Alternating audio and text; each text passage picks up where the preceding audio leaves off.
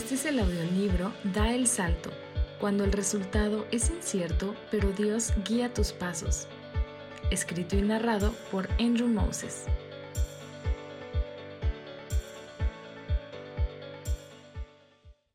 Capítulo 16. Honor. Un tema pesado. ¡Detente ya! La muchacha gritó entre respiros. Pedaleaba su bicicleta violentamente, haciendo crujir la grava bajo sus ruedas. Con los ojos entrecerrados y los dientes apretados, parecía un piloto de combate. A metros enfrente de ella, un chico corría a todo pulmón, con un tirante de su overol suelto y rebotando con sus pasos. Los dos avanzaban con un frenesí que esta calle residencial normalmente no veía. El país acaba de salir de la Gran Depresión. Hombres desempleados, miles de personas formadas en colas de raciones de pan, familias desalojadas de sus casas. Yo he visto fotos en blanco y negro de esa época, y en ninguna de ellas sonreía la gente. Por eso, cuando uno tenía una bicicleta, tenía algo de valor. Si era una de Schwinn, olvídalo. Esa belleza parecía venir del futuro, con un faro eléctrico y un asiento con muelles. Hasta el cuadro se asemejaba el fuselaje de un avión. Esa bicicleta era tan especial que hacía diez minutos el chico del overol había dicho con esa mirada de pillo. Es una hermosa bici. Sería una lástima que algo llegara a sucederle. El mensaje estaba claro. Pero Lorraine no iba a dejarse intimidar por este pequeño extorsionista. Más bien, quien iba a pagar sería él. Y así empezó la persecución. ¡Regresa, cobarde! gritó la muchacha enfurecida. Él volteó por encima del hombro, con los ojos muy abiertos. Su gorra de boceador se le cayó y enseguida fue atropellada. Él se dirigió hacia el porche enorme de una casa. ¡Ábreme! chilló al cruzar el jardín. Su mamá se asomó por la ventana. Si él llegara al refugio de su casa, ¿se saldría con la suya? ¿Y la niña tendría que lidiar con él y sus amigos brutos mañana en la escuela? Ella tiró la bici en el pasto y se echó a correr. Su corazón latiendo en sus oídos, el muchacho subió los escalones hacia la puerta principal y se metió. Ya en su sala, agarró la perilla de la puerta para cerrarla. Antes de que pudiera oír el clic del cerrojo, la puerta explotó abierta sobre sus bisagras. Allí en la contraluz de la entrada estaba la silueta de la chica. Sus rizos negros ondulaban conforme jadeaba. Esta figura de justiciera era mi abuela Lorraine. Se abalanzó sobre el chico y lo derribó. Los dos se revolcaron sobre la alfombra de la sala, tirando la lámpara. Lorraine, ya, lo siento. Apenas lo vas a sentir. La mamá del niño se tapó la boca con ambos manos al ver a mi abuela, ahora sentada en su pecho, soltar el golpe de gracia en la barbilla de su hijo. Podrías decir que yo provengo del linaje salvaje. Los años pasaron y con ellos la guerra de los cuarenta. En los cincuenta, Lorraine creció y ya era una señorita. En esos días mis paisanos querían sentar cabeza. Compraban casas y tenían muchos hijos. Lorraine se casó con mi abuelo, Harvey. Si has visto las películas de esa época, sabes que era un tiempo de pura dicha familiar. A la cabeza de la mesa estaba el padre con su saco y corbata puesta. Gentil, él dirigía la conversación. Los hijos, bien peinados, contaban de sus aventuras del día, y al otro extremo de la mesa la madre interponía comentarios sabios. Ella era una presencia serena en el hogar. La niñez de mi padre, Keith, tenía algunas cosas en común con las películas. En los veranos su familia iba de vacaciones a la playa para acampar, por ejemplo. Lorraine podía hornear bastante bien. Su pastel de chocolate era extraordinario. Harvey era un hombre hábil que sabía trabajar con las manos. Y mi papá y sus hermanos vagaban y exploraban como Huckleberry Finn. Pero otros aspectos de su vida eran diferentes del estereotipo que pasaban en la televisión. Las palabras serena y sabia no le quedaban bien a mi abuela. Ella era pura dinamita. Lo bueno era que nadie se metía con la familia, ni maestros déspotas, ni maleantes de la colonia. Ella sabía defender a los suyos. Pero el detalle de la dinamita es que no quieres estar cerca cuando detona. Y detonaba en momentos inesperados. Podían estar tranquilos en la casa un día del verano, o celebrando un cumpleaños con el famoso pastel de chocolate de mi abuela, y, de la nada, alguna provocación, como unos zapatos no guardados bien, despertaba la ira de mi abuela. La felicidad de ese momento repentinamente se acababa. Claro, no eran los zapatos los que la provocaban. Sus hijos no conocían las presiones adultas con las que ella lidiaba. El dinero siempre era escaso en esos días, y mi abuelo hacía más que su parte para agredirla fueran los mecanismos internos de su familia como fueran, mi papá nunca podía bajar la guardia ni estar a gusto en casa. Me contó que muchas noches en su cama, con la cara tapada con el edredón, lloraba. ¿Cómo podía dormir? Su cuarto temblaba por las explosivas riñas de mis abuelos en la cocina al otro lado de la pared a voz en cuello. Las palabras de mi abuela volaban como metralla. Lorraine lanzaba los platos al suelo si su punto no era lo suficientemente claro. La casa de mi padre todavía está de pie en la colonia de su infancia. Pero en algún momento el hogar Moses se vino abajo por los bombardeos. Todo terminó en divorcio y los hijos eventualmente se mudaron de Massachusetts a otros estados. Yo nací en el noroeste Pacífico, a 4.800 kilómetros y tres zonas horarias de distancia de Massachusetts. Aunque la visitábamos en los veranos, yo conocía a mi abuela principalmente por llamadas telefónicas. Pasábamos el auricular unos a otros, estirando el cable en espiral. Ella nos contaba de su trabajo como chofer de transporte escolar, y yo le contaba de mis jugadas como el catcher de mi equipo de béisbol. La distancia puede ser buena. Los problemas ocurren cuando estás cerca, pero la distancia te mantiene fuera del radio de explosión.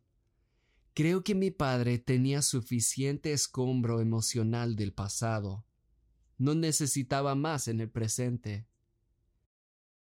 Jesús citaba frecuentemente el Antiguo Testamento cuando predicaba. Me gusta eso. Al hacerlo, él estaba diciendo que lo que era verdad en aquel entonces sigue siendo vigente hoy. En otras palabras, Así la vida siempre ha funcionado. Un mandamiento antiguo que él citaba era honra a tu padre y a tu madre. Lorraine me ha hecho pensar mucho en esta frase recientemente. Quizás sea por tutear demasiado o por mi gusto del rap, pero yo tenía dificultad al formular una definición de la palabra honor. Lo que se me ocurrió primero fue un samurái inclinándose ante su emperador. Así que lo busqué en un diccionario, un diccionario de hebreo, porque me preguntaba qué quería decir Jesús cuando lo usaba. Significa pesado. Qué raro. ¿Qué tiene que ver pesado con honor? Supongo que si tiras una piedra pesada en un lago, se extenderán ondas concéntricas. Las personas honorables tienen su manera de afectar a todos alrededor. Su contacto visual te hace saber que eres escuchado. Sus palabras, escogidas y no lanzadas, comunican mucho. Pensé en otra similitud. A veces cuando comparo productos, yo agarro los dos para probar su peso. Puedes sentir la diferencia entre el plástico y el acero, entre lo barato y lo valioso. Es así también con las personas honorables. Son tan excelentes que puedes sentir el peso de su presencia, su gravitas. Parece que todo lo que ellos tocan también pesa. No dudas en comprar su libro, asistir a su evento o tomar su consejo. El opuesto de pesado es ligero. Si alguien es así, es insignificante. Esa persona no vale tu tiempo. ¿Acaso no deslizas rápido sobre las historias de Instagram de ciertas personas? Sus imágenes y palabras son tan endebles que, lejos de penetrar tu corazón, rebotan de tu frente y flotan al suelo. Podrías decir que tratar a alguien de esta forma no es honrarlo. La cuestión era, ¿cómo honras a una madre que te lastimó? Un día esta cuestión dejó de ser teórica. Lorraine había caído durante una tormenta invernal y estuvo en el hospital. Ahí descubrieron que ella tenía demencia. El único camino a seguir era que se mudara a Oregon, más cerca de la familia. Esto implicaba semanas de trabajo cansado por parte de mis padres y tíos. Tendrían que hacer varios vuelos de costa a costa. Tendrían que empaquetar o vender toda la montañosa acumulación de pertenencias de mi abuela. Encima, un asilo equipado con el auxilio adecuado costaría una fortuna. Cuando estás a punto de ayudar a alguien, ¿no te has hecho la siguiente pregunta? Pero, ¿qué han hecho por mí? Cuando los demás chicos de su secundaria estaban en el diamante jugando al béisbol, mi papá estaba trabajando como conserje en el negocio de su familia. Cuando mi papá quería llegar a algún lugar, sus padres no lo llevaban. Tenía que caminar o pedir ride. Él solía cenar galletitas saladas porque no había nada más. Cuando quería estudiar la carrera, tuvo que pagarla solo. Ayudar a la misma persona que lo desatendió, la ironía le tocó una fibra. Si eso fuera poco, otra lucha estaba por estallar. Como muchas personas mayores que temen perder su independencia, mi abuela exigía quedarse en casa. A pesar de todo lo que dijeron los doctores, ella creía que su salud iba a mejorar. Es más, argumentó, ¿por qué debería de irse? Toda la vida había vivido en Massachusetts. No, no y no que la dejaran de molestar y que nadie vendiera nada de sus cosas. Bueno, entonces, si tanto quería valerse por sí misma, ¿será que mi padre podría lavarse las manos de esto? Aunque sonaba tentador, no podía. Ella quería independencia, pero necesitaba honor. Se tomaron semanas de súplicas y argumentos, pero por fin Lorraine se rindió y se mudó a Oregon. Allí nuestra vida tomó una nueva forma. Aprendimos a doblar la silla de ruedas y meterla en el auto. Aprendimos los horarios de sus medicinas. Nuestra rutina se ajustaba a las visitas que hacíamos al asilo donde ella vivía. Te cuento que ahora somos muy buenos para la lotería y las manualidades. Esta era una sorpresa agradable. Nos hicimos amigos de los cuidadores del hogar, una amable pareja rumana. Cuando no estaba en el asilo, mi padre todavía cuidaba de su mamá. En su oficina escudriñaba renglón tras renglón de documentos financieros y hacía llamadas telefónicas a las terapeutas. En ocasiones le tocó llevarla al hospital. Aun con su demencia, la personalidad de Lorraine era espinosa, más como un puerco espín que un cachorrito. Una vez ella peleó con otra abuelita, no era el espectáculo de sus años robustos, pero sí alcanzó a darle con una cuchara. Luego, cuando mi mamá y ella fueron de compras, Lorraine era toda una piloto de scooter, esos carritos eléctricos que tienen para las personas de discapacidad. Ella pasó volando por los pasillos, dejando atrás a mi mamá. Pero ay, cómo mi abuela se derretía cuando mi padre le daba masajitos en los hombros. Cerraba los ojos y a veces ronroneaba. Mi papá solía terminar dándole un beso en la frente. Jesús dijo que honráramos a nuestros padres. No hay cláusulas condicionales, tales como si tienen demencia, o si no tuviste una niñez feliz, solo dales honor. Que sus palabras tengan peso, que su presencia tenga importancia, que sean valiosos en tus ojos. No nos dio ninguna escapatoria, pero Dios sí nos agregó una promesa. Efesios 6, 2 a 3 dice, Honra a tu padre y a tu madre, que es el primer mandamiento con promesa, para que te vaya bien y disfrutes de una larga vida en la tierra. Yo vi esa promesa cumplirse ese año en Navidad. En la sala del asilo estaba el enorme pino decorado con luces y globos. El fuego de la chimenea chisporroteaba. Las aromas de pavo y canela saturaban el aire. Yo me senté en el sofá con mi guitarra en el regazo cuando mi papá sacó a mi abuela de su cuarto empujando su silla de ruedas. Ella lucía bien, uñas pintadas, cabello arreglado y su suéter navideño. Ella levantó el rostro y los dos se sonrieron mientras todos cantábamos villancicos. Lo que ocurrió dentro de mi padre fue aún más hermoso.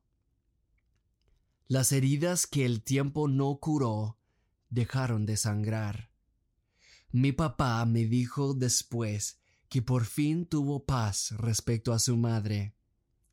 No era porque ella hubiera dicho te quiero o perdóname, aunque eso habría significado mucho.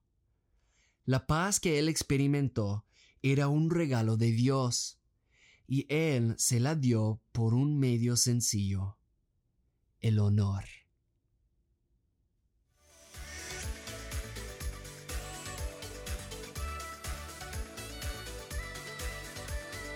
Gracias por escuchar este capítulo de Da el Salto. No olvides suscribirte al canal y dejar 5 estrellas.